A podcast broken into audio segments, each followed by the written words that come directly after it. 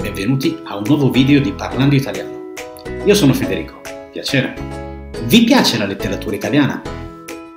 Oggi voglio proprio parlarvi di uno dei libri più famosi in Italia e nel mondo. Pinocchio di Carlo Collodi. Questa è la sua storia. Tutto inizio quando nella propria bottega il falegname Mastro Ciliegia si rende conto che il legno che sta lavorando non è un legno normale, è animato ed è in grado di parlare.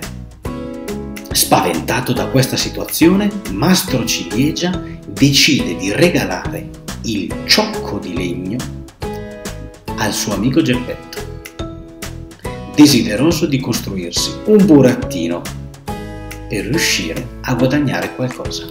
È grande la sorpresa di Geppetto quando viene a conoscenza del fatto che il burattino può muoversi e parlare.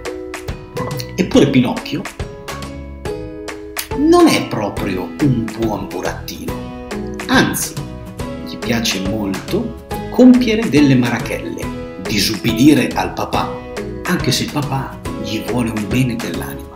E così sulla via per andare a scuola, Pinocchio si imbatte nel grande teatro dei burattini, dove guadagna le ire del proprietario del teatro, mangia fuoco, per aver interrotto lo spettacolo. Desideroso di gettare il burattino di legno fra le fiamme, Mangiafuoco riesce a intenerirsi alle richieste di Pinocchio e decide di donargli 5 monete d'oro affinché torni a casa da Geppetto. Il burattino è ingenuo e si capisce subito quando sulla propria strada incontra il gatto e la volpe che lo convincono con la menzogna a piantare il proprio denaro in un campo al paese dei Barbagianni per far crescere un albero d'oro. Il gatto e la volpe si travestono da assassini, inseguono il povero burattino e una volta acciuffato lo impiccano alla quercia grande. Pinocchio viene salvato da una bambina dai capelli turchini che si rivela essere una fata. Curato e accudito da quest'ultima, il burattino inizia a raccontare le proprie vicende, ma vede il suo naso allungarsi sempre di più. La fata gli spiega che è la diretta conseguenza delle bugie che sta raccontando. Dopo essersi fatto nuovamente derubare dal gatto e la volpe e aver subito altre disavventure, Pinocchio promette alla fata turchina di seguire la retta via, cioè di diventare un bambino buono, il giorno prima della tanto agognata trasformazione in un vero bambino, Pinocchio decide però di seguire il suo amico Cigno nel paese dei balocchi, posto speciale dove si fa solamente baldoria e solamente ci si diverte.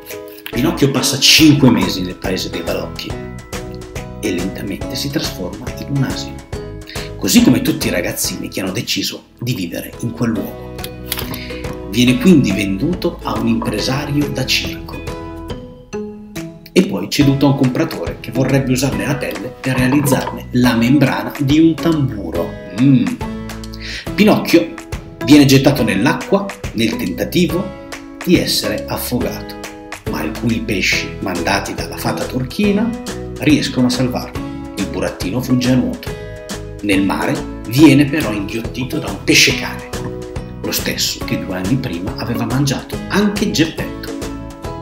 Padre e figlio si ritrovano così all'interno della pancia dell'animale, dalla quale riescono a fuggire grazie ad un tonno.